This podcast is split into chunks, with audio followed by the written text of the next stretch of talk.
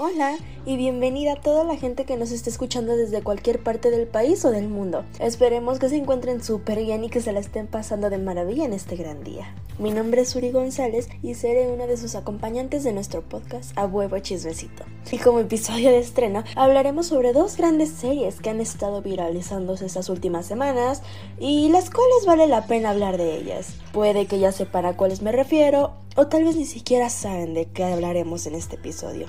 Así que para no dejarlos con la duda, comencemos con este gran programa.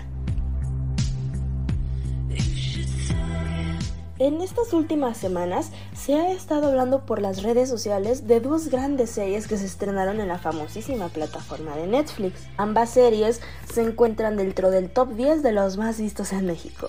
Una de ellas estrenó su tercera temporada y la otra es completamente nueva y que ha llamado la atención de mucha gente. Ambas se estrenaron el 17 de septiembre del 2021. ¿Ya saben a cuáles me refiero? Espero y sí, pero si han contestado con un rotundo no, entonces es hora de presentarles a Sex Education y el juego de calamar. Estas dos series han estado en tendencia por las redes sociales y por su misma plataforma Netflix. Dentro de nuestra cabina de grabación se encuentran Pau, César y yo, Uri, que hemos visto estas series y de las cuales hablaremos desde nuestro punto de vista como simples consumidores. Esperemos que con este episodio las personas que no han visto las series se animen a disfrutarlas y a pasar un rato con ellas.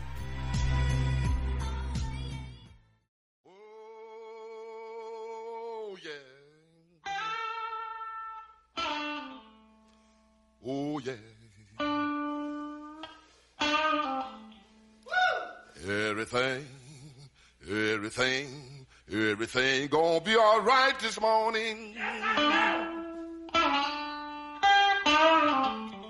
Oh, yeah.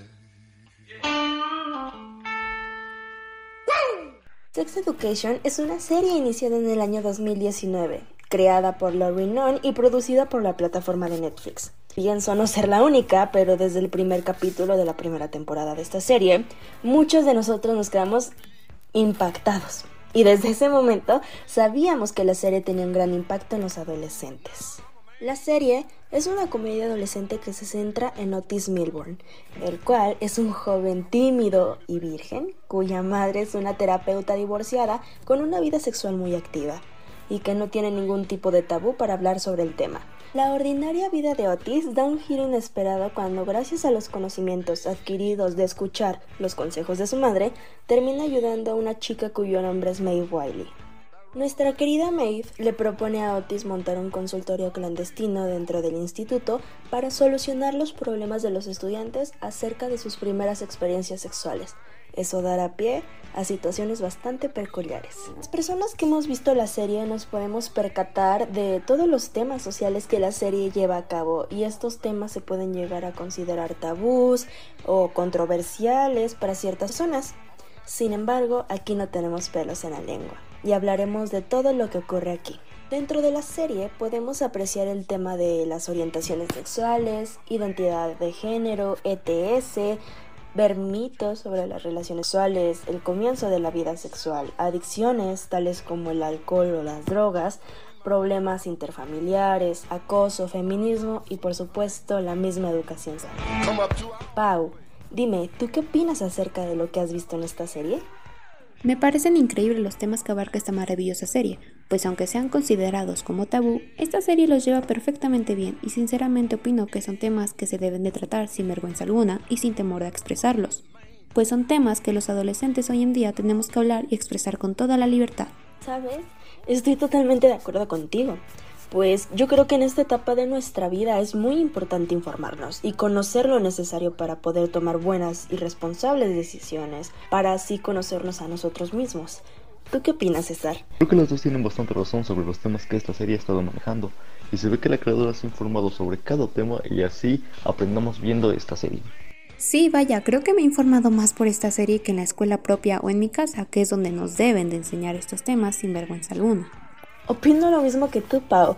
Las series siempre nos enseñan algo que no teníamos muy en claro o simplemente que no conocíamos. Oigan, ¿y si les preguntamos a nuestros radioescuchas qué opinan al respecto de ello? Va, me parece bien. Bien, entonces a todos nuestros radios escuchas, les pedimos que vayan a nuestras redes sociales como Instagram o Twitter, donde nos pueden encontrar como arroba a huevo chismecito, y coméntenos si han aprendido algo nuevo gracias a la serie de Sex Education. Más adelante leeremos sus opiniones y debatiremos sobre ellas.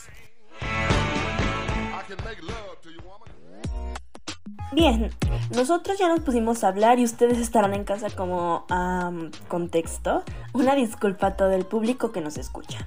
En fin, ahora hablaremos del resumen de esta tercera temporada de Sex Education, pues estuvo en estreno y además no creo que tengamos el tiempo suficiente para realizar un resumen de todas las temporadas, así que música maestro.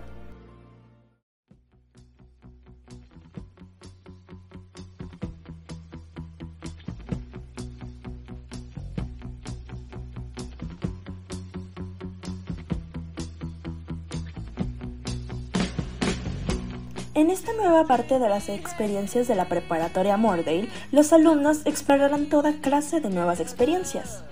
La tercera temporada se siente primero como un nuevo inicio, como una especie de borrón y cuenta nueva, a pesar de que se trata de la misma historia con los mismos personajes. Sin embargo, es quizás por estas condiciones distintas en las que encontramos a la gran mayoría de nuestros personajes que la serie parece tomar un aire nuevo. Para recapitular un poco, el señor Grove ha dejado la dirección de la escuela, Amy sigue lidiando con las consecuencias de haber sido acosada. Eric y Adam han iniciado una relación y finalmente Otis y Maeve se encuentran en el punto más bajo de su amistad. Eso sin mencionar que la mamá de Otis está embarazada. Todo cambia en la preparatoria Mordale, pues ha llegado una nueva directora que pretende cambiar drásticamente la imagen que el público ha ganado de la institución por las acciones de las últimas dos temporadas, y esto se presta para que veamos muchas cosas nuevas de los alumnos de esta escuela.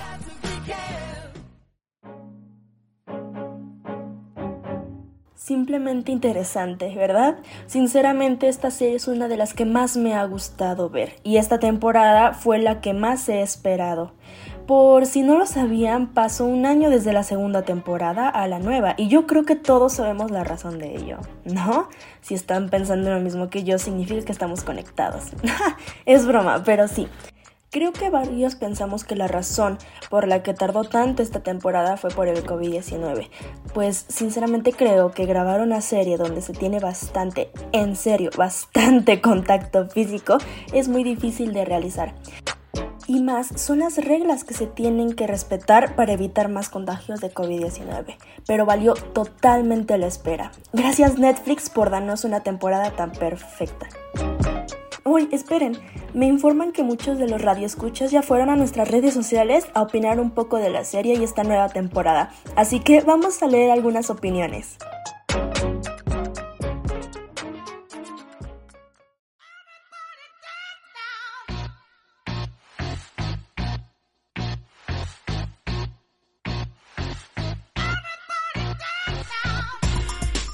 Vaya, con esta música hasta me dan ganas de bailar. En fin, vamos a leer las opiniones, ¿no? Ok, vámonos para Twitter. Nuestra querida mm, Sofía nos comenta lo siguiente. La serie de Sex Education se me hizo una serie muy buena desde la primera temporada, porque nos está explicando toda la sexualidad que tienen los adolescentes. Cuando tienen relaciones sexuales te explican muchas cosas que la escuela no y otras cosas. Lo que más me gustó es que te dan mucha información sobre la sexualidad. Concuerdo completamente contigo, Sofi. Un saludo desde donde nos estés escuchando y gracias por escribirnos para opinar de la serie. Bien, sigamos. Pues tenemos bastantes opiniones. Alex nos ha comentado por Instagram lo siguiente. Lo que me pareció esta serie es que va muy bien. La mayoría de las series son así en la primera temporada, de exponer el problema y a los personajes.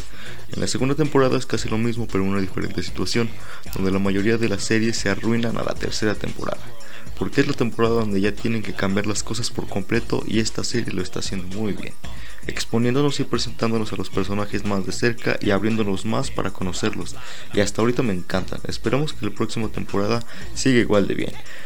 Pues vaya, sé que pensamos igual. Muchas series en sus siguientes temporadas terminan siendo un fracaso, pero Sex Education ha sabido manejar cada tema e implementarnos en la serie. Te mando un gran saludo y esperamos más opiniones tuyas en nuestros siguientes episodios. Ok, ahora volvamos a Twitter, donde Daniela nos habla sobre su opinión acerca de la serie. Escuchemos qué nos dice Daniela. La serie de Sex Education me gustó, ya que aborda temas que no son muy comunes que toquen los profesores en las escuelas, ya que pueden generar conflictos de cualquier tipo.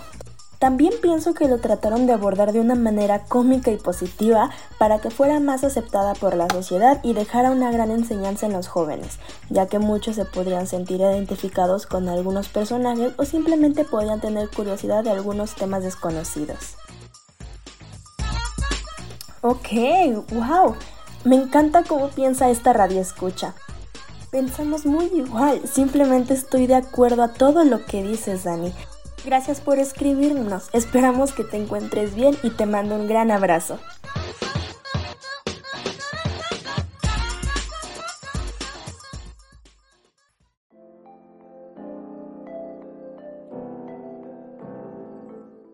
Y así, Radio Escuchas, acabamos la sección de opiniones. Gracias por toda la gente que nos mandó mensaje o comentó en nuestro post y no se preocupen si no leímos las de ustedes. En unos minutos más abarcaremos el tema de la serie El juego del calamar y en ella también podrán opinar. Así que sigamos escuchando, pues puede que sean los escogidos para leer su opinión de la serie.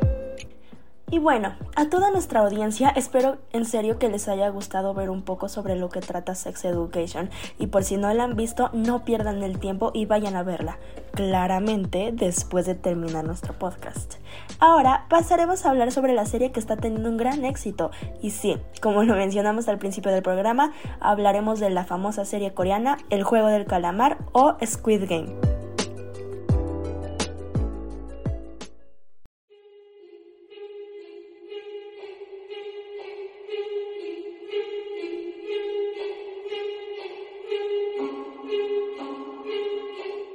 Uy, con esa banda sonora pensaría que es de miedo y terror la serie, ¿no creen?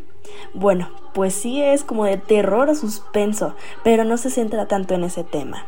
El juego del calamar es una serie de Netflix, la cual fue creada en Corea del Sur, siendo esta una de las primeras series coreanas que tiene un hit desde que se estrenó. Para crear esta serie, su creador, Swan Dong, se inspiró en distintos cómics japoneses como lo son Battle Royale, As the Goods Will y Alice in Borderland. Esta última recuérdenla porque pueda que más adelante hablemos un poco de ella. No creo que ninguno de nuestros seguidores no ha visto esta serie, pero pueda que muchos ni siquiera saben de qué trata o simplemente no les interesa por el simple hecho de ser una serie coreana. Pero para que se animen un poco en ver esta interesante serie, daremos una sinopsis de la misma. Bien, pues hablemos del juego del calamar. Es la última sensación surcoreana, una miniserie de nueve capítulos que se puede ver en Netflix desde el 17 de diciembre de 2021 y que se adentra en lo más oscuro de la sociedad surcoreana y capitalista, en general mediante el género de terror y el thriller. Cientos de jugadores con problemas económicos aceptan una extraña invitación para competir en juegos infantiles. Dentro les esperan un premio tentador y desafíos letales. Es interesante, ¿no es cierto? A mí la serie me atrapó desde el primer capítulo y cuando acabas dicho capítulo es como de necesito más de esto y continúas con la serie. Bueno, en mi caso sucedió eso. Pero dime César, ¿a ti qué te pareció esta serie? Pues en sí me pareció una gran serie y tal y como tú lo dices, acabas el primer episodio y necesitas ver el siguiente, y eso consecutivamente. Me gusta ver cómo cada personaje va cambiando a través de la serie, más el protagonista, sin duda alguna, fue uno de mis personajes favoritos. Es una serie que vale la pena ver y que nadie debe de perder la oportunidad de apreciarla. ¿Sabes? Creo que tienes mucha razón al respecto, cómo los personajes van cambiando y cómo realizan todo lo que tienen a su alcance para obtener el premio mayor. Hablando de personajes favoritos, el mío fue el personaje 67. Perdón, la llamo así pues se me complica pronunciar su nombre. Simplemente me encanta y la actriz que la interpretó hizo un gran trabajo. Hablando de personajes favoritos, también me gustaría saber cuáles son los de la audiencia. Por vía Instagram publicamos una encuesta. Vayan a contestarla y en un rato más hablaremos de cuál personaje tuvo más votos. Viendo nuestra encuesta nos dimos cuenta de que los personajes favoritos de nuestros radioescuchas fueron el jugador número 456, el jugador número 1 y la jugadora número 67. Concuerdo mucho con las respuestas, ya que personalmente creo que son de los personajes que tuvieron mayor impacto dentro de los juegos. ¿Tú qué opinas, Uri? Sé que te ha encantado la serie. No, quedé impactada con sus actuaciones. Cada vez que los veía me transmitían sus sentimientos y me hacían sentir parte de la serie. Siento que me envolvían con tanta angustia y en los últimos capítulos de la serie estaba con la boca abierta. Aparte, ¿tú sabías que el director de la serie se tardó seis meses en tan solo escribir los dos primeros capítulos? ¡Qué locura! Y yo terminando la serie en dos días. También sé que en una parte de la serie se filtró por accidente el número telefónico de una señora. Como las personas se dieron cuenta, empezaron a llamarle a este número pidiendo participar en el mismo juego de la serie. Pero el número filtrado, pues efectivamente solo era el número de una señora indefensa. Y Netflix se lo recompensó con 4.300 dólares. ¿Cuánto dinero? Pero claro, no se compara con el dinero que te ofrecen si ganas el juego del calamar, ¿verdad? Pero ahora, vamos a ver qué opinan nuestros radios escuchas acerca de esta gran serie.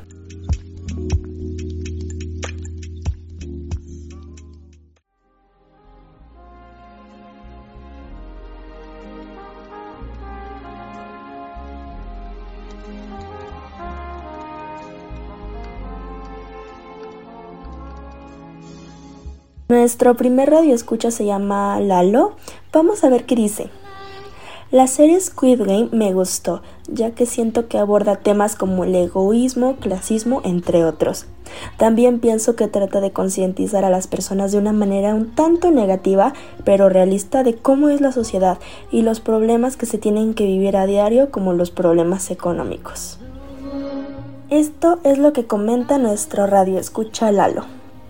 Lalo, opino que tienes la boca llena de razón. En serio, me impacta muchísimo cómo las personas llegan a hacer de todo, en serio, de todo por dinero. Y cómo viven y controlan esa frustración. Su vida está en juego. Literalmente.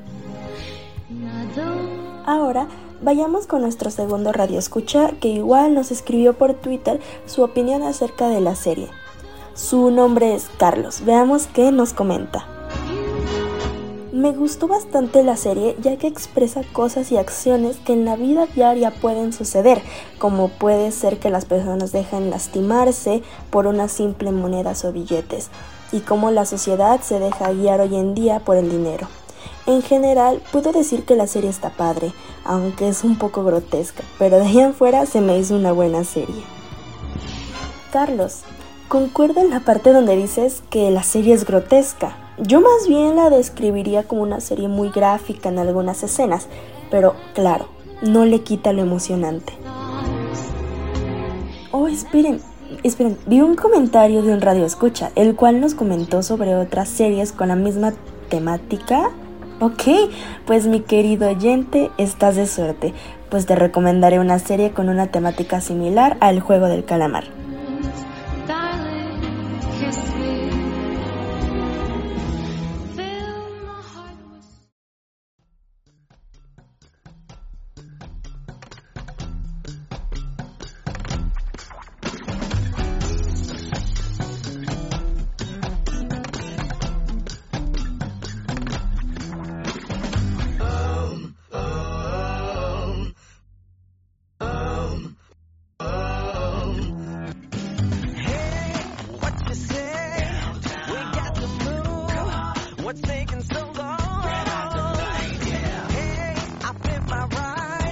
¿Se acuerdan de que al principio de esta sección hablamos de cómics que, en los cuales se inspiró el director para formar la serie del juego del calamar? Bien, una que marcamos fue la de Alice in Borderland, una serie japonesa con una temática similar. ¿Y de qué trata? Es muy sencilla la trama. La serie trata de varias personas que quedaron en un universo completamente diferente, donde Tokio está vacío y para volver al mundo normal deben de realizar unos juegos. Que estos pueden tener dos caminos, ya sea la muerte o la vida. Se requiere mucha inteligencia y lógica para superar estos juegos y nuestro protagonista con su grupo de amigos buscará la forma de salir de ahí. Simplemente espectacular e interesante, al igual que el juego del calamar. También esta serie te atrapará al instante y además ya tiene confirmada su segunda temporada, así que vayan a verla o se perderán de esta gran serie.